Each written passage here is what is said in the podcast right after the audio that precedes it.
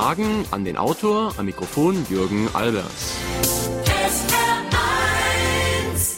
Heute Michael von Brück zu seinem Buch Buddhismus, Grundlagen, Geschichte, Praxis. Guten Tag, meine Damen und Herren. Es ist ja schon seltsam. Einerseits sind die Deutschen heute so wenig religiös wie vielleicht nie zuvor. Materialismus und ein ausgesprochen gieriger Konsum sind überall zu beobachten. Andererseits ist ausgerechnet der Buddhismus sehr angesehen. Der Dalai Lama zum Beispiel ist geradezu eine Kultfigur, zu der Tausende pilgern. Ist das jetzt eine ernstzunehmende Gegenbewegung gegen den Zeitgeist oder ist es eher eine modische Spielerei? Buddhismus Light sozusagen oder wie John Lennon das mal so schön formuliert hat, Instant Karma. Kann eine Religion, die in Asien entstanden ist, auf Europa übertragen werden? Gibt es nicht im Christentum Traditionen, die Ähnliches bieten könnten, zum Beispiel in der Mystik oder in den Exerzitien der Klöster? Unser heutiger Gesprächspartner ist der Religionswissenschaftler Professor Michael von Brück. Er beschäftigt sich seit vielen Jahren mit dem Dialog zwischen Buddhismus und Christentum und er hat hierzu auch im Beck Verlag ein Standardwerk veröffentlicht, zusammen mit Wahlen Lai. Ja, Herr Professor von Brück, gibt es denn überhaupt Gemeinsamkeiten zwischen Christentum und Buddhismus? Ich meine, es gab ja mal einen Buchtitel, dass der Buddhismus eine atheistische Religion sei. Ja, guten Tag, Herr Albers. Es ist natürlich so, Buddhismus und Christentum sind zwei sehr verschiedene Religionen. Sie sind in unterschiedlichen Kulturen entstanden. Sie haben unterschiedliche Sprachen, in denen sie sich entwickelt haben, unterschiedliche Vorstellungen, unterschiedliche soziale Hintergründe und dergleichen mehr. Aber es gibt natürlich auch eine ganze Reihe von Gemeinsamkeiten, über die wir dann vielleicht noch sprechen werden.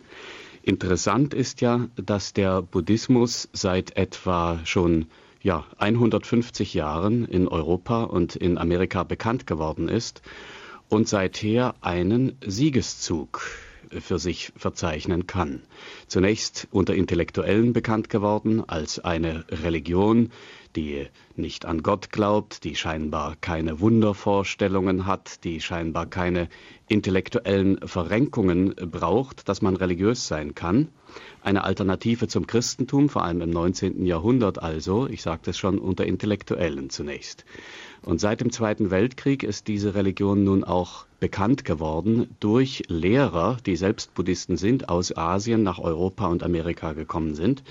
Und es hat sich gezeigt, dass es vor allem eine Religion der Geistesschulung ist, wie man also mit seinem Bewusstsein umgeht, wie man seine Gedanken, seine Gefühle, seine Motivationen kontrollieren und steuern kann. Eine Religion der Meditation, wie wir gern sagen. Mhm.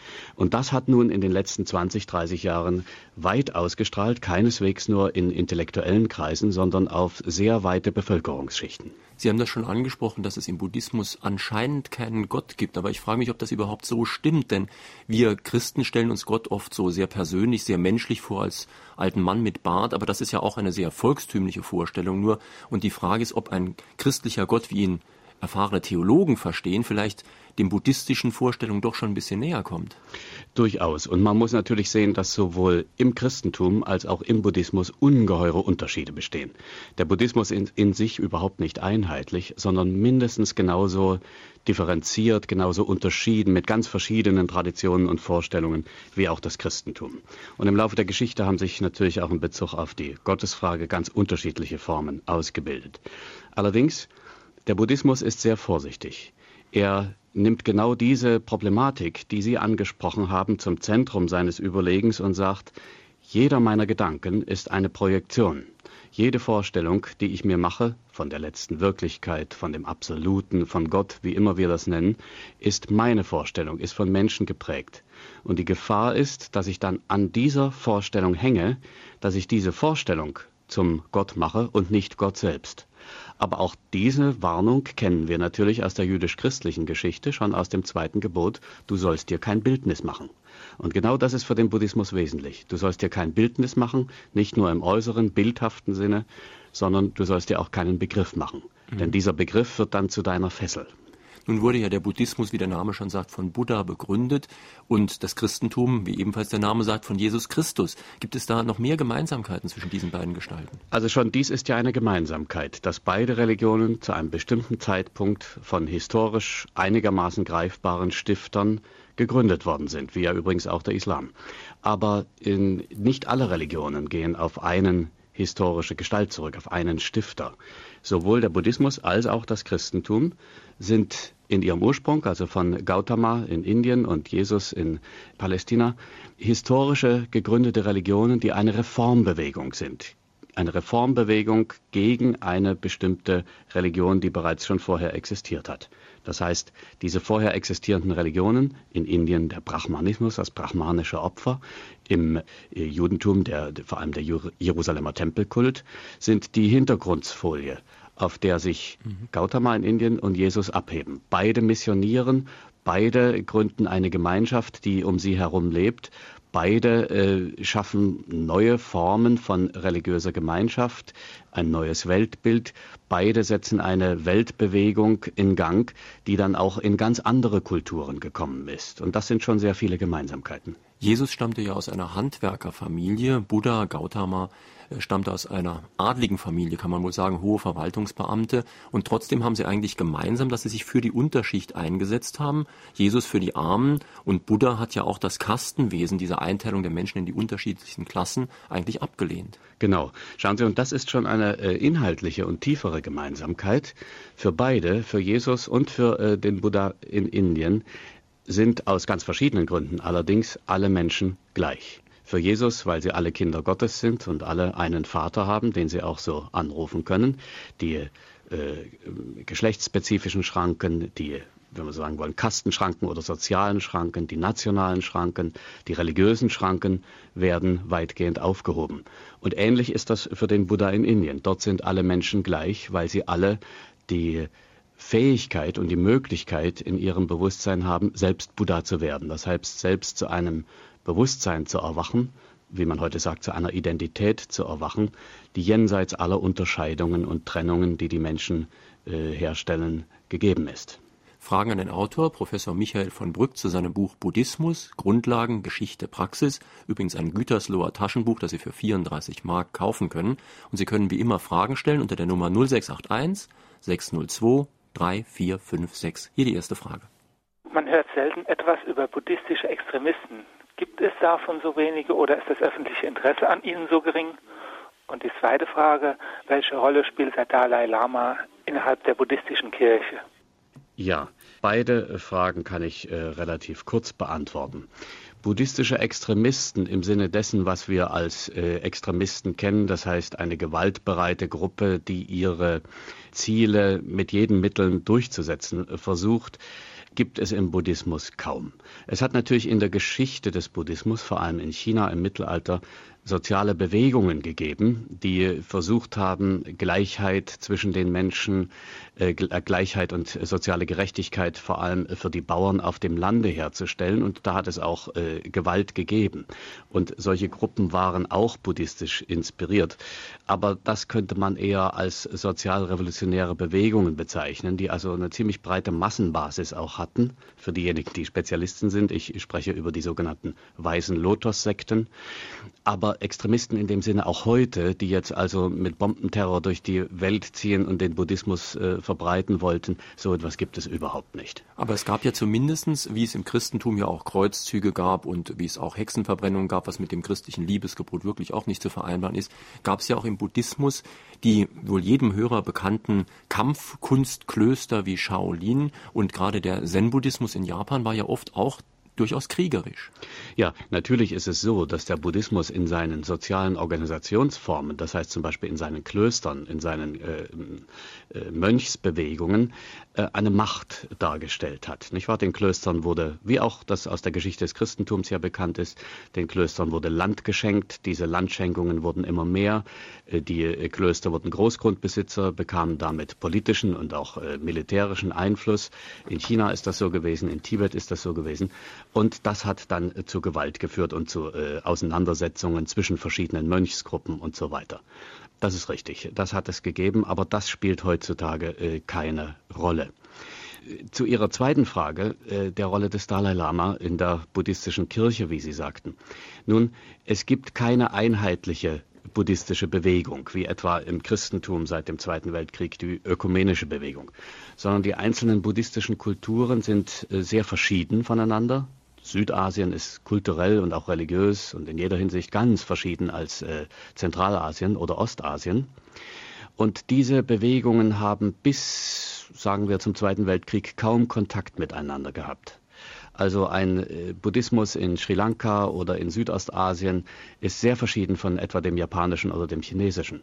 Und man hatte auch kein, kaum Kontakt miteinander.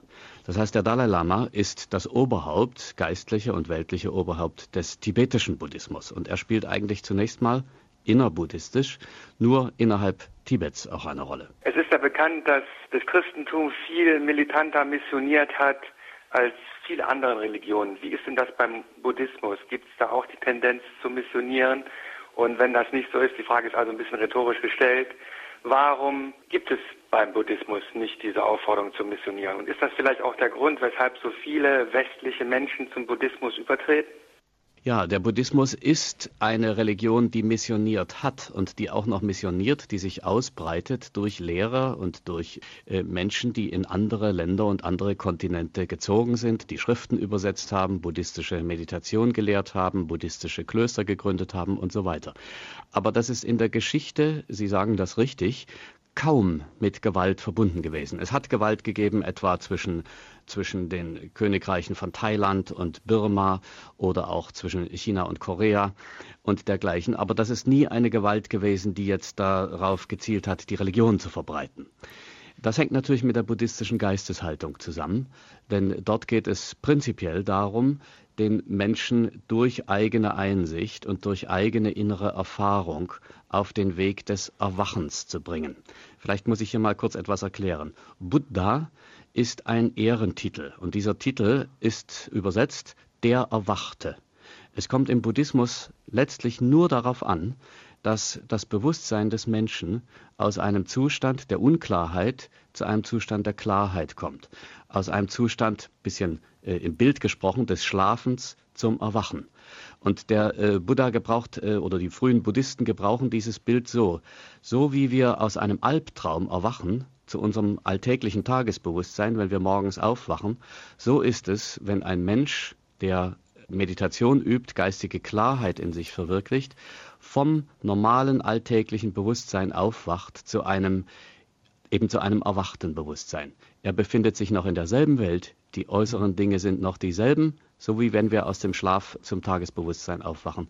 Aber die Art der Wahrnehmung, die Art des Hinschauens auf die Welt, die inneren Emotionen, die Gedanken sind ganz anders, sind klar und vor allem ist die Angst, die wir vor dem Leben, vor dem Tod, vor dem Sterben haben, mit einem Male völlig gewichen.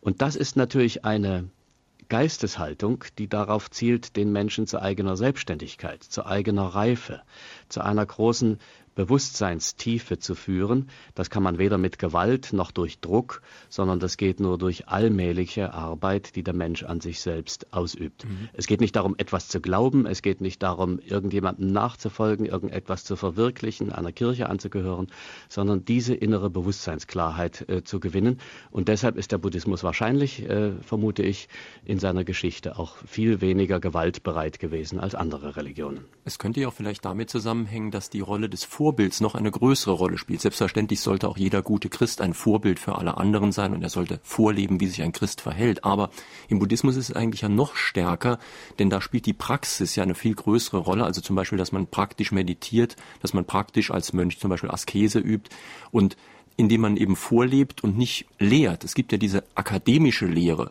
eigentlich im Buddhismus kaum. Es ist eigentlich nicht vorstellbar, dass ein Buddhist in einer Universität sitzt und nur Bücher liest. Naja, also das stimmt so nicht. Die hm? akademische Lehre, äh, das äh, Studium der Schriften, die Übersetzung der Schriften, die Debatte über philosophische Inhalte spielt im Buddhismus schon eine sehr, sehr große Rolle in der gesamten Geschichte. der Buddhismus mhm. hat eine ganz subtile philosophische und vor allem auch psychologische Literatur hervorgebracht, die wir jetzt gerade überhaupt erst im Begriff sind zu studieren. Aber das ist immer eingebunden als eine, wie soll ich sagen, theoretische Anleitung, die dazu dient, dass der Mensch eigene Bewusstseinserfahrungen machen kann. Eben seine Gefühle, wie zum Beispiel Hass, wie zum Beispiel Eifersucht, wie das ganze Problem, was wir haben mit unserer Unfähigkeit, Liebesbeziehungen aufzubauen und so weiter, mit diesen Gefühlen umzugehen. Dass diese Emotionen uns nicht überfallen wie ein wie ein kaum steuerbares äh, Gewitter, sondern dass wir äh, mit unserem äh, Bewusstsein, mit unserem Bewusstsein umgehen können. Nicht wahr? Das ist das Ziel des Buddhismus. Und er hat dafür schon sehr wesentliche philosophische Grundlagen auch entwickelt. Das Vorbild spielt umgekehrt aber natürlich auch im Christentum eine ganz große Rolle. Schauen Sie zum Beispiel, die ganze mittelalterliche Frömmlichkeit besteht wesentlich in der sogenannten Imitatio Christi, also in der Nachahmung Christi. Und es gibt ganze Lehranleitungen, ganze Systeme, die versucht haben, das jetzt auch in praktikable kleine Schritte umzumünzen. Denken Sie etwa an Ignatius von Loyola und dann die Exerzitien, die äh, in den jesuitischen Traditionen daraus äh, gewachsen sind oder das berühmte mittelalterliche Buch mit diesem Titel eben der Imitatio Christi von äh, Thomas A. Kempis. Also das hat schon alles eine Rolle gespielt. Aber im Buddhismus kommt es eben nicht allein auf die Nachahmung an, sondern auf die tatsächlich eigene Erfahrung, dass der Impuls zur Nachahmung von innen, aus einem eigenen Bewusstseinserwachen kommt. Und noch etwas ist vielleicht für diese äh, größere Gewaltfreiheit im Buddhismus, wie mir doch scheint, äh, notwendig zu bemerken. Im Christentum wie in allen äh, von äh, allen semitischen Religionen, äh, dann auch ja eben auch im Islam, ist das Problem dieses. Es besteht eine relativ kurze Zeit. Die frühen Christen hatten die Vorstellung, dass die Welt noch in ihrer Generation oder auch in der nächsten zum Ende kommt. Und in dieser Zeit müssen noch viele, möglichst viele Menschen zur, zum Glauben an Jesus Christus gebracht werden, beziehungsweise zum Glauben an Gott durch Jesus Christus. Und die Menschen, die diesen Glauben nicht teilen, sind dann zur ewigen Höllenstrafe verdammt. Das heißt, die Missionierung mit allen Mitteln, dann auch im Mittelalter, war nach der Vorstellung vieler Christen notwendig, damit möglichst viele Menschen vor der Hölle gerettet werden. Selbst wenn diese Missionierung äh, mit, einiger, mit einigem Druck und einiger Gewalt durchgeführt würde. Ein solches Denken ist dem Buddhismus völlig fremd. Erstens, weil es keine begrenzte Zeit gibt. Die Zeit ist unendlich. Man wird wiedergeboren. Man hat Zeit, sich zu entwickeln. Es gibt nicht diesen Stress, zum Heil zu kommen. Und andererseits gibt es keine ewigen Höllen und Höllenstrafen, sondern die Hölle ist äh, ein vorübergehender Zustand, der überwunden wird durch das Erwachen zu geistiger Freiheit. Noch eine Frage an Professor Michael von Brück. Könnten Sie mir sagen, warum sich in den letzten, sagen wir mal, zehn Jahren so viele gläubige Christen irgendwelchen Sekten oder dem Buddhismus anschließen? Das äh, müssten Sie natürlich all diese Leute selbst fragen, aber nach meiner Beobachtung und den Studien, die es darüber gibt, hat das im Wesentlichen äh, folgende Gründe. Der eine Grund ist, die Menschen sind enttäuscht von der Gewalttradition, die in der Kirche existiert hat. Kreuzzüge, Antisemitismus, Hexenverfolgung und was da alles gibt, vor dem autoritären Stil innerhalb der Kirchen. Sie sind zweitens äh, enttäuscht darüber, dass die Sprache der Religion, die Sprache äh, der äh, kirchlichen Überlieferung nicht mehr zusammengebracht werden kann mit dem alltäglichen Leben und mit den alltäglichen Erfahrungen der Menschen. Da ist so ein großer, großer Unterschied zwischen dem, was wir alltäglich erleben und der Sprache der Religion. Und der dritte äh, Punkt, der mir hier wesentlich zu sein scheint, ist der, die äh, kirchliche Überlieferung ist wesentlich äh, zu einer intellektuellen, manchmal auch kultischen, vor allem dann in der katholischen Tradition, kultischen Weitergabe der Tradition geworden. Aber es gibt kaum authentische Lehrer, Meister und Meisterinnen, die nun auch Anleitung geben, wie macht man das eigentlich wirklich äh, christgemäß zu leben. Und der vierte Punkt vielleicht noch, das ist besonders in Europa so, das trifft auf andere Gegenden der Welt nicht so zu, ist dieser, die Kirchen sind zu anonym. Es gibt äh, selten Gemeinschaft, es gibt selten kleinere Gruppen, in denen man wirklich auch soziale Wärme findet. Mhm. Und ein Grund könnte natürlich auch sein, dass gerade der Buddhismus sehr viel praktische Lebenshilfe gibt. Ich habe heute auf dem Schreibtisch gleich zwei Bücher wieder vorgefunden zu Yoga und zu Shiatsu, die sich beide auf buddhistische Traditionen auch berufen. Und viele Europäer finden ja eigentlich den Zugang zum Buddhismus über praktische Übungen, über Zen-Meditation, Atemübungen und so weiter. Nun gibt's ja da den schönen, etwas unverschämten Spruch, besser meditieren als rumsitzen und gar nichts machen. Ähm, was macht denn Meditation eigentlich wirklich aus? Meditation ist eine sehr, eine sehr aktive Arbeit. Es ist das, wie, wie soll ich sagen, ich kann es nur paradox sagen, es ist das Erlernen, mit äußerster Aktivität passiv zu sein. Es ist die, das Erlernen der Fähigkeit, alle geistigen Kräfte zu bündeln. Das heißt, wirklich konzentriert zu sein und in dieser Konzentration dann völlig leer zu werden, völlig frei zu werden von den ständigen Gedanken, die in uns umherschwirren, von den widerstreitenden Gefühlen, die uns dann ständig hin und her reißen, sondern wirklich das Bewusstsein zu einer Ruhe zu bringen, in der es vollkommen empfänglich geworden ist. Das ist Meditation. Und indem man dann so ruhig ist oder so leer seinen Kopf macht, ist es wie eine Festplatte, die also dann ein bisschen Kapazität wieder frei hat, kann dann überhaupt wieder was reinkommen und man kann auch die Intuition zum Beispiel entwickeln. Richtig, genau darum geht es. Und schauen Sie, das ist natürlich etwas, was jetzt nicht auf den Buddhismus oder auf Asien beschränkt ist, sondern was in der christlichen Tradition ja sehr vertraut ist, in der Mystik etwa. Und äh, wir haben das nur verlernt. Wir sprechen zwar darüber, wenn wir etwa Mystiker lesen und so weiter, aber wir äh, praktizieren es kaum. Ich äh, sage meinen äh, Schülerinnen und Schülern gern, äh, was Meditation ist und worum es auch im Buddhismus geht, aber eben ja auch im Christentum mit einem Vers, mit einem Gesangbuchvers, der im evangelischen Kirchengesangbuch äh, steht, von einem evangelischen Mystiker, der jetzt auch wieder bekannt wird, von Gerhard Terstegen. Da gibt es ein Gesangbuchlied, das singt man fast jeden Sonntag in der, in der Kirche, ohne sich oft äh, äh, klar zu machen, was da eigentlich äh, gesungen wird. Das Lied heißt Gott ist gegenwärtig. Viele der Hörerinnen und Hörer kennen es sicherlich. Und in diesem Lied gibt es eine Strophe, in der heißt es in einem wunderschönen Bild wie folgt. Ich zitiere es einmal. Wie die zarten Blumen willig sich entfalten und der Sonne stille halten, lass mich so still und froh deine Strahlen fassen und dich wirken lassen. Nicht wahr? Diese Haltung, wirklich empfänglich zu sein, wirklich offen zu sein, das, die gesamte Persönlichkeit, das Geist, äh, den Geist, das Herz, mhm. den Körper so zu öffnen, dass wir wie Sie vorhin sagten, wie eine leere Festplatte sind und jetzt erstmal intuitiv das aufnehmen kann, was wir mit dem ganzen religiösen Bereich, mit Gott, mit den letzten Fragen und Energien unseres Lebens verbinden. Darum geht es. Und darum geht es äh, für die asiatischen Menschen ganz genauso wie für die Menschen in Europa, für Menschen, die im Buddhismus aufgewachsen sind, genauso wie für Menschen im Christentum. Hören wir mal zwei Anrufe. Mich würde es einmal interessieren, ob im Buddhismus eine ähnliche Zersplitterung existiert wie dies im Christentum der Fall ist. Hat der Buddhismus auch mit der christlichen Religion etwas Gemeinsames? Und zweitens, können Sie bitte die zwei Lehrmeinungen, das Hinayana, kleines Fahrzeug, und das Mahayana, großes Fahrzeug, erklären? Außerdem würde ich gerne wissen, was man unter Nirvana und Mara versteht. Oh Gott, Sie haben nur noch äh, ungefähr 30 Minuten Zeit. Nirvana und das zweite habe ich nicht verstanden. Äh, ich im Moment auch nicht mehr. Gut. Also, äh, die beiden Fragen kann ich zusammennehmen. Äh, die Zersplitterung, äh, die Aufspaltung in verschiedene Schulen existiert auch im Buddhismus. Ich sagte schon, Buddhismus ist in sich genauso differenziert, vielleicht sogar noch mehr, wie das Christentum. Das hängt erstens zusammen mit den verschiedenen philosophischen Lehrmeinungen schon in der frühbuddhistischen Geschichte. Da gab es 18 klassische unterschiedliche Schulen. Das hängt zweitens zusammen mit den unterschiedlichen Regeln, Lebensregeln, nach denen die Mönche lebten. Manche strenger, manche weniger streng und man stritt sich auch darum. Und das hängt dann aber vor allem damit zusammen, dass der Buddhismus nun eben in verschiedene Sprachen, in verschiedene Kulturen übersetzt wurde.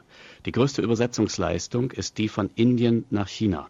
Schauen Sie, wir machen uns oft nicht klar, dass Asien ja ein europäischer Begriff von außen ist. In sich ist Asien völlig äh, unterschieden. Die südasiatischen Kulturen, die indischen von Indien beeinflussten, sind etwas ganz, ganz anderes als die ostasiatischen von China beeinflussten. Und diese Übersetzung vom Sanskrit bzw. Pali in das Chinesische ist eine Übersetzung in eine ganz, ganz andere sprachliche Welt, äh, klimatische Welt, äh, geistige und soziale Welt gewesen. Und da hat der Buddhismus natürlich ganz andere Formen angenommen und sich dann immer weiter aufgesplittert. Das ist auch heute so. Da, in diesem Zusammenhang kann ich die, den Unterschied von Hinayana und Mahayana etwas erklären. Hinayana heißt wörtlich übersetzt das kleine Fahrzeug, Mahayana das große Fahrzeug. Und in der Geschichte ist es meistens so verstanden worden, dass man gesagt hat, das kleine Fahrzeug ist ein Fahrzeug nur für die kleine Gruppe der Mönche, die sich asketisch bemühen und die einen engen Pfad der gehen, der der Lehre genau folgt und den Anweisungen zu einem bestimmten moralischen Leben. Eigentlich äh, praktisch nur für Mönche und Nonnen begehbar während Mahayana das große Fahrzeug wäre, was nun auch die Laien und die ungezählten Millionen von Menschen einbezieht, die in ganz anderen Kulturen, ganz anderen Lebensumständen leben. So einfach ist das aber nicht, denn auch im Hinayana gibt es natürlich eine Laienfrömmigkeit und gibt es die Möglichkeit, dass Laien vor allem durch Unterstützung äh, der Mönchs- und Nonnengemeinschaft Verdienste ansammeln, durch die sie dann im nächsten Leben als äh, Mönche und Nonnen wiedergeboren werden können und letztlich auch so zur buddhistisch mhm. vorgestellten Befreiung kommen. Also das sind im Wesentlichen zwei Strömungen, die sich auch geschichtlich entwickelt haben. Das eine, Hinayana, ist mehr der Buddhismus der äh, Klöster, der mit den Dörfern verbunden ist. Mahayana äh, ursprünglich mehr der Buddhismus, der mit den meditierenden Mönchen im Wald, die sich zurückgezogen hatten, in den Wald verbunden ist und so weiter. Äh, der Theravada-Buddhismus oder Hinayana ist der in Südostasien vorrangig existierende und Mahayana in Zentralasien, also Tibet, Mongolei und Ostasien, China, Korea, Japan. Nun Beide Formen sind jetzt nach Europa und Amerika gekommen. Jetzt noch zu diesem ganz schwierigen Begriff des Nirvana. Das stellt man sich ja oft so ein bisschen vor wie den christlichen Himmel. Ja, oder die Erlösung. Äh, das ist natürlich die Befreiung. Wenn Sie Erlösung äh, nicht als Erlösung durch einen Menschen oder einen Gottmenschen, also äh, im Falle Christi, verstehen, sondern als die Befreiung von aller Unwissenheit, die Befreiung von aller Unklarheit, von den Befleckungen, sagt man im Buddhismus, der drei Grundübel, nämlich der Unwissenheit, des äh, Hasses und der Gier, äh, im Bewusstsein, dann ist Nirvana so etwas wie ein, ein Himmel, eine klare, Bewusst, eine klare Bewusstseinshaltung der Freiheit. Nirvana heißt wörtlich ausblasen. Und was ausgeblasen wird, das ist die, die Unklarheit des Geistes und die unheilvollen Emotionen, die damit verbunden sind. Jeder Mensch kann dieses Nirvana erreichen und kann es erreichen durch die Reinigung des eigenen Bewusstseins. Ja, das könnte man ja auch ein bisschen kritisch mal hinterfragen. Also wir hatten Esther Vilama in dieser Sendung und die hat in ihrem Buch ganz polemisch formuliert, der Buddhismus, der sah so eine Art Selbstmord aus der Angst vor dem Tod. Das heißt, vor lauter Angst vor dem Tod hört man schon im Leben auf zu leben, indem man eben sich von allen Begierden befreit. Und dann hat man ja nicht mehr sehr viel zu verlieren und dann hat man auch nicht mehr viel Angst vor dem Tod. Na, das ist natürlich eine Karikatur des Buddhismus oder ein großes Missverständnis. Mhm. Und ich könnte Ihnen das so deutlich machen, äh, indem ich christliche Begriffe benutze, lateinische, und jetzt mal dann auch da Ihnen zeige, das war die andere Frage, was nun Buddhismus und Christentum gemeinsam haben. Und ich muss es ja ein bisschen, äh, bisschen kurz machen, deshalb also vielleicht nur an einem einzigen Beispiel.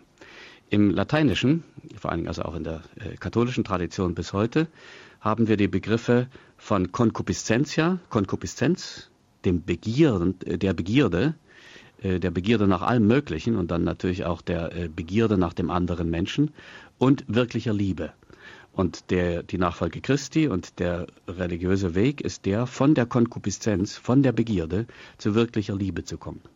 Genauso ist das im Buddhismus. Was der Buddhismus ablehnt und was er zu überwinden versucht, ist die Konkupiszenz. Das heißt die Begierde, die Gegenstände, Reichtum und so weiter, aber vor allem eben auch andere Menschen, aber auch äh, Gedanken, äh, geistige Inhalte und so weiter, zum Mittel degradiert, das ich benutze, um mir Selbstwertgefühl zu geben.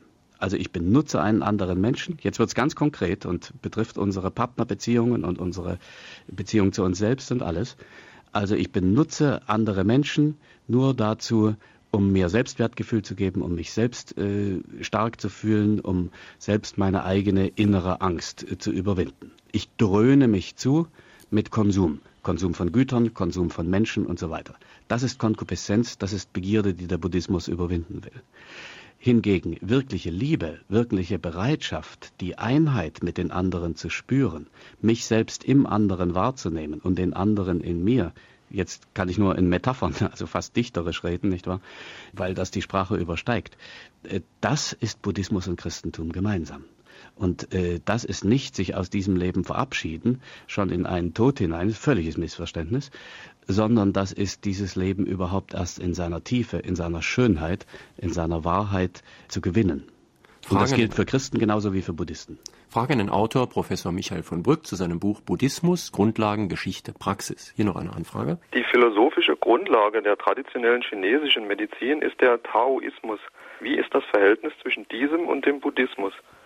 Als der Buddhismus äh, nach äh, China kam, vor allem seit dem zweiten, ersten, zweiten nachchristlichen Jahrhundert, traf er dort auf, auf viele verschiedene Religionen und, und einzelne äh, Kulturen. Und die zwei ganz großen waren der Taoismus und der Konfuzianismus. Und die Buddhisten, die nun von Indien, meistens mit Handelskarawanen, zusammen über die Seitenstraße nach China reisten, versuchten nun also ihre buddhistischen Begriffe und Vorstellungen ins Chinesische zu übersetzen. Und sie benutzten dazu im Wesentlichen daoistische Begriffe.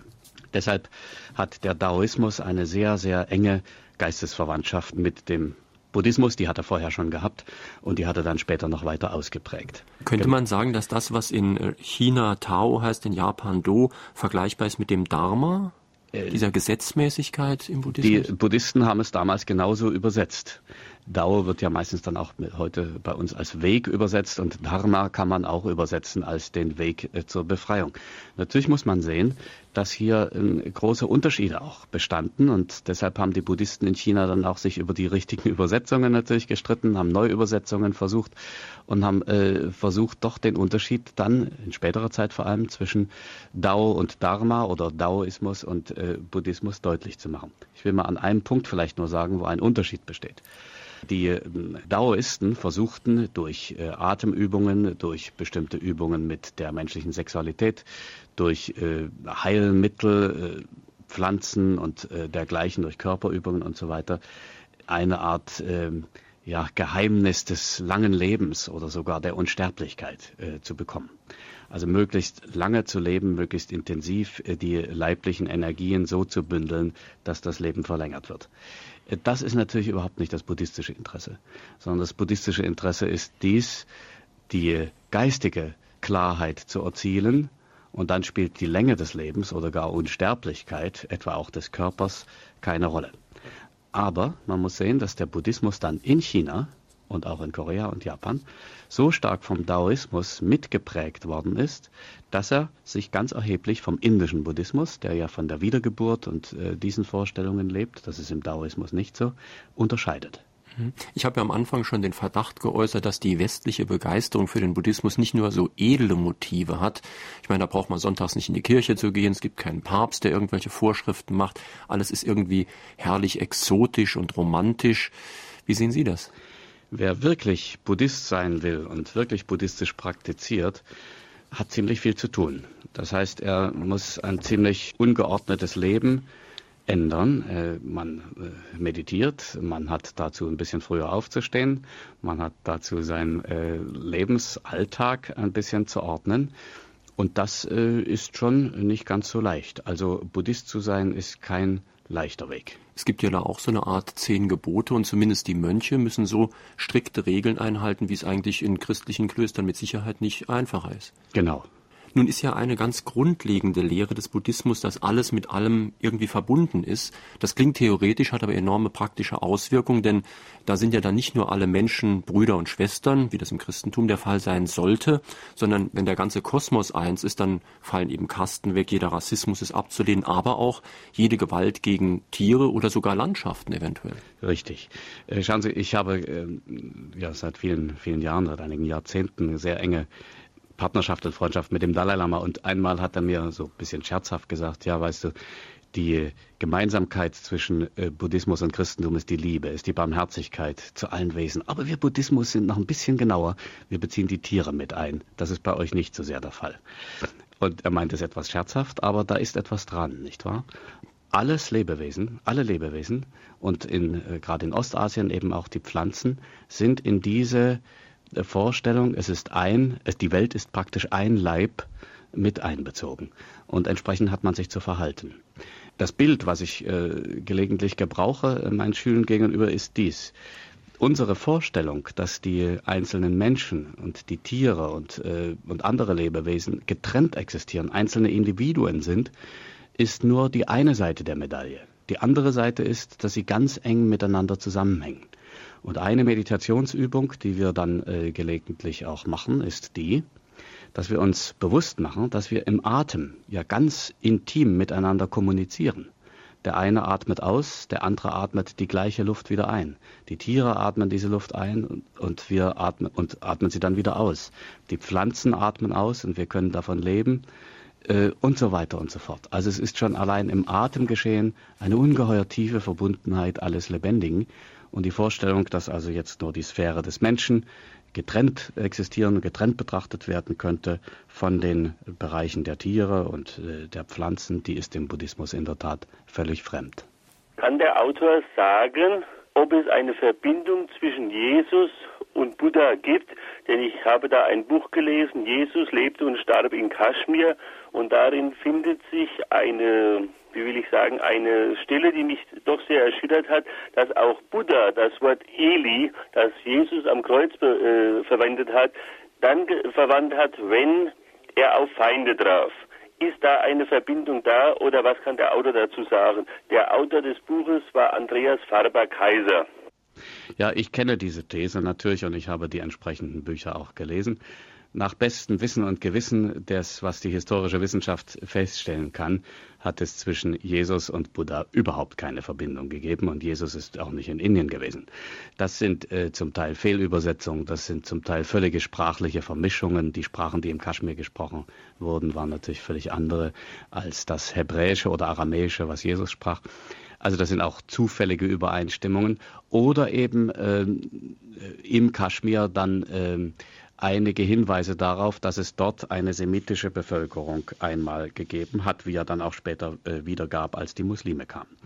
Also zwischen Jesus und äh, Gautama, äh, dem Buddha, äh, gab es sicherlich keine äh, direkten historischen Verbindungen in dem Sinne, dass Jesus jetzt nach Indien gegangen wäre. Aber, und das ist nun interessant, wir wissen, dass in Alexandrien im zweiten äh, nachchristlichen Jahrhundert Buddhisten bekannt waren und wahrscheinlich auch dort gelebt haben. Es gab enge Verbindungen zwischen dem Römischen Reich und Handelsverbindungen zum Beispiel und indischen Reichen. Es gab Handelsstraßen, es gab Einflüsse hin und her und durch diese Einflüsse ist der Buddhismus etwa bei Clemens von Alexandrien und anderen frühen Kirchenvätern um 200 und wahrscheinlich noch vorher bekannt gewesen.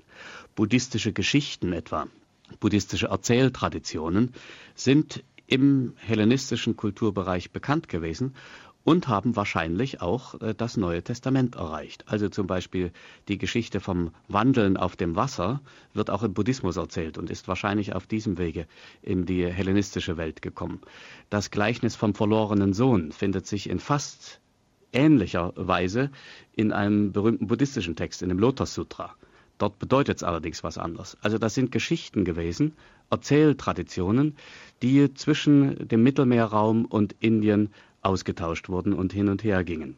Wobei man nicht vergessen darf, der Buddhismus ist ungefähr 500 vor Christus entstanden. Da gab es also einige Zeit, wie das rüberkommen konnte genau, im Nahen Osten. Nicht? Ein ganz berühmtes buddhistisches Buch, so eine Art buddhistischer Katechismus, ist vielleicht der älteste Dialog der Religionen, äh, die wir literarisch aufgezeichnet haben. Es ist das Gespräch zwischen einem buddhistischen Mönch namens Nagasena und dem griechischen König, der also als Nachfolger Alexanders des Großen in Baktrien regierte, dem griechischen König Menandros oder in indischer Aussprache Milinda, wobei der griechische König nun vom Hintergrund seiner griechischen hellenistischen Philosophie Fragen an den buddhistischen Mönch stellt, Fragen, was ist die Seele, wie kann äh, überhaupt äh, ein äh, Mönch zum Nirvana kommen, wenn es doch gar keine Seele gibt und so weiter nach buddhistischer Vorstellung.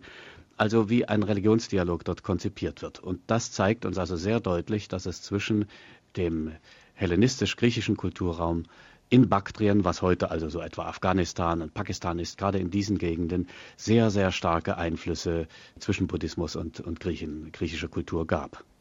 Stark ist die Stellung des Buddhismus in Asien? Sind dort auch Erosionserscheinungen und übermächtige Säkularisierung wie im Christentum zu beobachten? Welche Erfolge bringen schließlich Sympathiebewegungen und Missionstätigkeit in Europa und Amerika? Ja, das ist eine sehr interessante Frage. In Japan zum Beispiel, was ein sehr stark äh, industrialisiertes Land ist, und industrialisiert nicht nur im äh, Hinsicht auf Technologie, sondern auch dadurch, dass nun traditionelle Siedlungsstrukturen aufgebrochen sind, dass die Urbanisierung, die Verstädterung, nicht wahr, äh, genauso äh, die klassischen Lebensformen äh, verändert hat wie etwa in Europa.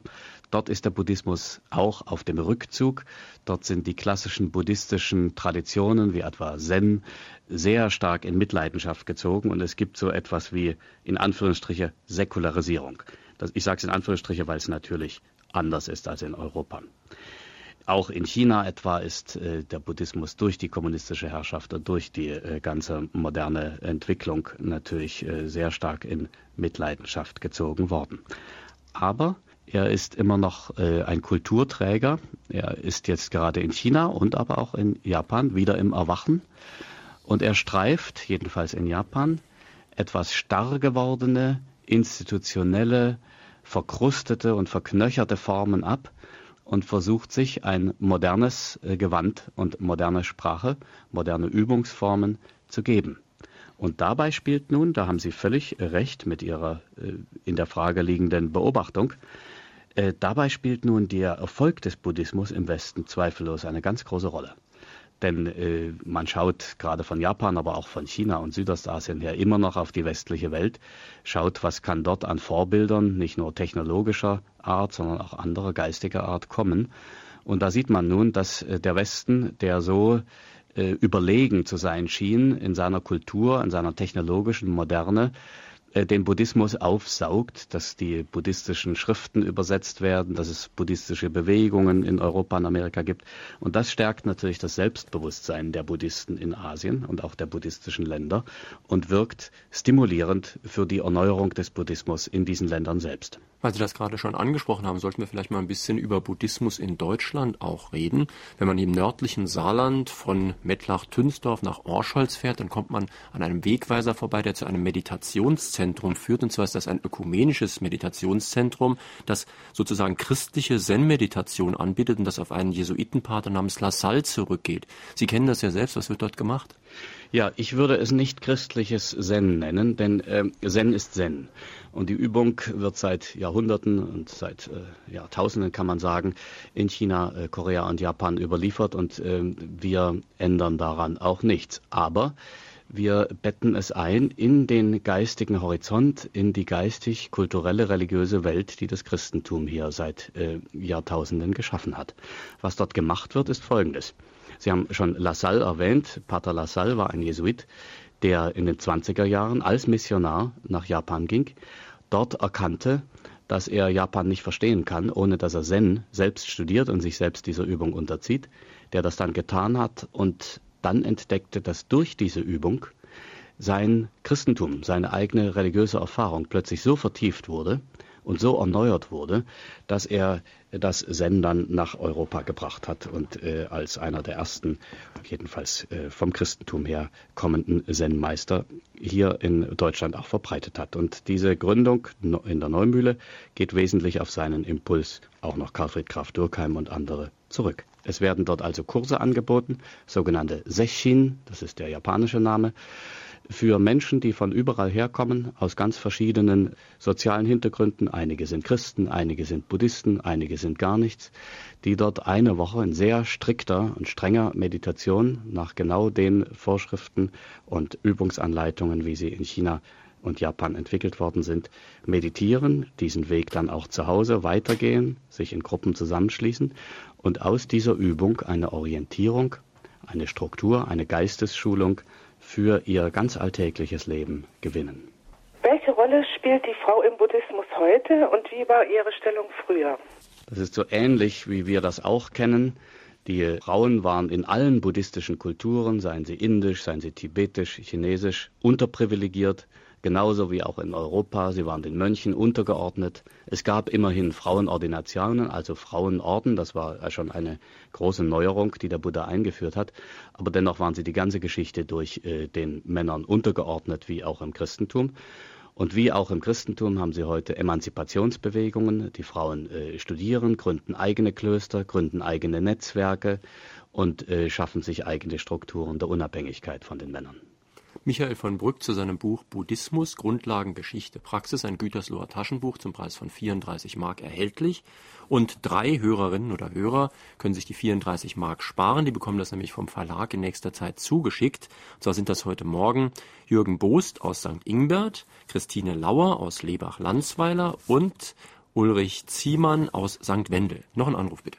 Die Kirchen verkündigen einfach und bescheidener Leben. Politik und Wirtschaft sagen Massenkaufkraft, Konsum. Inwieweit können die Kirchen den Wertewandel heute in die richtige Bahnen lenken? Das ist nun eine Frage, die über den Inhalt und äh, jetzt die Beschäftigung mit dem Buddhismus hinausgeht. Sie fragen nach den Kirchen.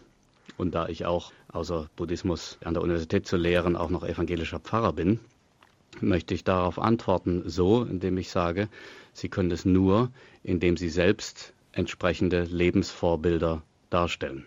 Man könnte ja heute auch ein bisschen über die politische Praxis der Religionen reden. Ich habe da oft den Eindruck, dass Buddhismus und Christentum heutzutage untereinander viel weniger Unterschiede haben als beide Religionen gemeinsam gegenüber unserer verweltlichten Welt sozusagen, was der Hörer ja genau angesprochen hat, diese Konsumgesellschaft, diese sehr extreme Konsumgesellschaft, die wir heute gerade in Deutschland haben, die ist ja eigentlich sowohl das totale Gegenteil von dem, was der Buddhismus will, als auch das Gegenteil von dem, was das Christentum gepredigt hat. Das ist völlig richtig. Und das war, Herr Albers, auch der Grund, weshalb die Buddhisten in Japan schon nach 1912 und dann also auch in der Zeit nach dem Zweiten Weltkrieg besonders auf die Christen zugegangen sind sehr äh, gesprächs- und dialogbereit äh, waren und sagten, wir müssen gemeinsam etwas tun, unsere Unterschiede nicht einfach zudecken und verwischen, aber wir müssen vor allem gemeinsam dafür arbeiten, dass erstens der moderne Atheismus und die moderne ja, Angst vor dem Leben, Angst vor dem Tod, die Angst vor der Sinnlosigkeit äh, überwunden wird. Also an dieser Sinnfrage gemeinsam den Menschen etwas anbieten. Und wir müssen zweitens äh, die moderne Gier, die ja geradezu der die, der Antriebsmotor der kapitalistischen Gesellschaft ist, äh, überwinden helfen, denn diese Gier zerstört uns und sie zerstört auch unsere Umwelt. Inwieweit ist der Buddhismus, wie andere Religionen auch, ein politisch-sozialer Macht- und Ordnungsfaktor? Auch vielen Dank für diese Frage, ist sehr wichtig. Der Buddhismus wird bei uns falsch oft als eine reine Geisteskultur, als eine äh, Spiritualität der Innerlichkeit, des Rückzugs von der Welt, nicht wahr? Sie hatten da vorhin schon eine Autorin zitiert, mhm. äh, wahrgenommen. Das ist er natürlich auch. Aber er ist in seiner gesamten Geschichte eine äh, Kraft gewesen und geblieben, die die Kultur geprägt hat, die Politik, die Künste beeinflusst hat. Nicht wahr? Schon in der ganz frühen Zeit, als der Buddha noch lebte, und die Quellen, wenn wir sie also genau kritisch studieren, geben doch einiges her, dass wir uns ein Bild machen können über die frühbuddhistische Bewegung. Der Buddha hat mit Königen und mit äh, Verwaltungsbeamten und, und, und den politischen Kräften seiner Zeit Kontakt gepflegt und hat dafür gesorgt, dass äh, etwa die Könige unterwiesen wurden, äh, möglichst gewaltfrei den Umgang mit dem Nachbarreich zu pflegen, möglichst eine soziale Ordnung zu schaffen, die allgemeinverträglich ist der erste große buddhistische Kaiser, der Indien geeint hat, allerdings zunächst blutig geeint hat und dann zum Buddhismus konvertiert ist, äh, Kaiser Ashoka, hat äh, so etwas wie den ersten Wohlfahrtsstaat in der Menschheitsgeschichte gegründet, in dem es also äh, Infrastruktur geschaffen wurde, Hospitäler, freie Hospitäler für die Armen geschaffen wurden, Tierhospitäler gegründet wurden und so weiter. Also der Buddhismus hat in seiner ganzen Geschichte, wie ja auch das Christentum, nicht nur nach innen geblickt, in die Seele, sondern er hat versucht, die sozialen Verhältnisse der Menschen, die politischen Strukturen zu beeinflussen und zu gestalten. Und er hat in diesem Sinne natürlich auch Herrschaft legitimiert, auch Herrschaft äh, legitimiert, die gelegentlich ungerecht war und sich damit, äh, wie auch das Christentum, zweifellos äh, die Finger schmutzig gemacht. Nicht? Es gibt auch äh, Opportunisten, es gibt buddhistische Äbte in der Geschichte, die äh, den Herrschern nachgelaufen sind und sich mit Ehrenbezeugungen überhäufen ließen und dann also sozusagen den jeweiligen Kaiser, besonders in China war das der Fall, nach dem Mund geredet haben. Aber es gab eben auch immer wieder buddhistische Propheten, die die Machtstrukturen, wenn sie ungerecht waren, politisch wie ökonomisch, angeprangert haben. Dazu gibt es ja auch jede Menge aktuellere oder historische Beispiele, angefangen von dem von Ihnen schon erwähnten Kaiser, der Probleme mit der Todesstrafe bekam, weil Todesstrafe auch nicht so ganz zum Buddhismus passt. Richtig. Bis zu den Mönchen in Südvietnam damals, die durch ihre Selbstverbrennungen ja der amerikanischen Herrschaft dort ganz erheblich geschadet haben. Das ist richtig, nicht? Und auch heute gibt es eine Bewegung, die heißt Bewegung engagierter Buddhismus in der man gemeinsam mit Christen in südostasiatischen Ländern, aber auch in Japan, auch in Amerika, auch in Europa übrigens zusammenarbeitet, um die inneren Ideale der Religion, das Ideal der Gleichheit aller Menschen, der Freiheit von Gewalt, der Freiheit von Gier und der positiv gesprochen Barmherzigkeit und Nächstenliebe nun auch im sozialen Bereich Geltung verschaffen will. Und diese Bewegung ist sehr stark geworden. Sie ist in, äh, in Thailand äh, besonders stark und kümmert sich dort in großen Sozialprojekten. Und da gibt es sehr, sehr viel Zusammenarbeit mit Christen, denn hier entdeckt man eine gemeinsame Basis. Und hier, so sagt es der Dalai Lama sehr häufig, könnten Buddhisten nun außerordentlich viel von christlichen Erfahrungen lernen. Denn gerade dieser Bereich einer nicht nur individuellen, sondern organisierten, sozial organisierten Nächstenliebe, das ist ja nun eine eine Arbeit, die das Christentum in den letzten Jahrhunderten, letzten 200 Jahren zumindest, äh, äh, äh, gekennzeichnet hat und äh, hoffentlich weiter kennzeichnen wird. Ich habe mich auch ein bisschen mit dem Buddhismus beschäftigt im letzten Jahr und bin dann immer wieder auf einen Text gestoßen, von dem ich ein bisschen Näheres gern wissen möchte. Und zwar Der Ochse und sein Hirte. Ob der Autor vielleicht da was sagen kann. Das ist ein äh, chinesischer Text. Ähm, der den inneren Erfahrungsweg, den Reifungsweg des Menschen beschreiben will, in Bildern halt, in zehn, äh, sind so, sogenannten zehn Ochsenbildern, so wie es im Zen-Buddhismus oder chinesisch Chan entwickelt worden ist. Diese bildhafte Art und Weise ist typisch chinesisch, nicht wahr? Das hängt auch mit der Schrift und mit der ganzen Denkform des Chinesischen zusammen. Man denkt nicht so sehr in abstrakten Begriffen, wie die Inder, auch die buddhistischen Inder, sondern in Bildern. Und dieser Weg, in dem nun ein Hirte den Ochsen sucht, der Ochse steht für sein Selbst, seine eigene wahre Natur. Wer bin ich eigentlich? Die, diese, diese Frage steht dahinter. Dieser Weg wird nun in zehn Bildern beschrieben. Und da wird beschrieben, wie man zunächst den Ochsen verliert, wie man dann die Spur findet, sozusagen die Spur zu seiner eigenen inneren Natur findet, wie man diese Natur zähmt. Denken Sie, ich sage das Zähmen mit äh, Hinweis auf den kleinen Prinzen von Saint-Exupéry ähm, wie man dann mit dem Selbst völlig verschmilzt und völlig eins wird und wie man dann aber, und das ist sehr wichtig für die Frage, die wir vorhin erörtert haben, wie man dann zurück auf den Marktplatz geht, um nun diese innere Freiheit, diese innere Gelassenheit, diese innere Freude und Liebe, die man durch die Meditation entdeckt hat, durch das Finden des eigenen Selbst entdeckt hat, wie man das nun auf dem Marktplatz, also im alltäglichen Leben umsetzt. Wenn wir schon gerade bei der Umsetzung sind, die Sendung ist ja in den letzten Zügen sozusagen, in den letzten Minuten, vielleicht sollten wir mal ganz persönlich jetzt drüber reden. Sie haben ja, ich habe schon gesagt, ein dickes Buch über Buddhismus und Christentum geschrieben, zusammen mit Walen Lai. Und Sie beschäftigen sich schon seit vielen Jahren mit diesem Thema. Was haben Sie denn jetzt ganz persönlich auch für Ihr ganz praktisches Leben gewonnen? Drei Dinge. Also es sind sicher mehr, aber ich muss es ja jetzt ganz knapp machen. Das eine, sehr große oder viel größere intellektuelle Klarheit als zuvor. Ich habe durch die buddhistische Sprachwelt, durch die buddhistische Analyse, durch die buddhistischen Begriffe einen, äh, wie ich meine, für mich jedenfalls viel tieferen Blick auch auf meine eigenen christlichen Wurzeln bekommen. Ich versuche beides miteinander zusammenzubringen, wie man in diesem Buch lesen kann, äh, was Sie erwähnt hatten, Buddhismus und Christentum. Zweitens habe ich in dieser Beschäftigung sehr viele Freunde gewonnen, zum Beispiel den Dalai Lama, aber auch viele andere Freunde und Lehrer, mit denen ich tief verbunden bin, völlig unabhängig davon, ob sie Buddhisten oder Christen, Japaner, Tibeter, Chinesen oder Europäer sind, sondern Menschen, die alle auf dem Weg sind, auf einem ehrlichen und genauen, methodisch exakten Weg nach äh, dem, wonach wir alle unterwegs sind, nämlich nach, mhm. danach zu entdecken, wer wir sind und was unser Menschsein ist. Und ich habe drittens, und das ist das Wesentliche, und deshalb sage ich es am Schluss, eine Übungspraxis gefunden, eine Geistesschulung, eben Zen, die Zen-Meditation, durch die ich lerne, mein Bewusstsein zu bündeln, meine äh, Gefühle zu konzentrieren und mein Leben zu gestalten. Es wäre für Sie also durchaus möglich, vielleicht haben Sie das sogar gemacht, dass Sie am Sonntagmorgen zuerst eine Zen-Meditation im Sitzen machen und anschließend in die Kirche gehen. Ja, selbstverständlich. Aber beides, äh, vor allem dann äh, die Art des Kirchganges, wird ganz anders sein, wenn ich vorher gesessen habe. Allerdings ist es dann so, das muss ich sagen, wenn dann in der Kirche nur oberflächlich geredet wird, ist das dann kaum erträglich. Und das ist halt äh, die Möglichkeit, gerade aus dem Zen, aus der Stille, aus der geistigen Übung, auch das Wort und auch die Religion des Wortes zu erneuern und zu vertiefen. Das war Professor Michael von Brück zu seinem Buch Buddhismus, Grundlagen, Geschichte, Praxis, ein Gütersloher Taschenbuch, das 34 Mark kostet.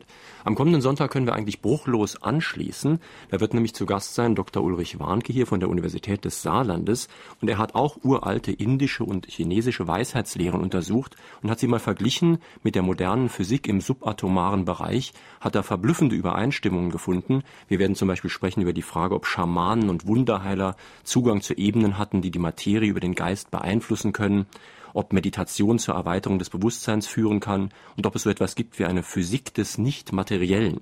Am kommenden Sonntag also Dr. Ulrich Warnke zu seinem Buch Die geheime Macht der Psyche, Quantenphilosophie und die Renaissance der Urmedizin. Schönen Sonntag wünscht noch Jürgen Albers.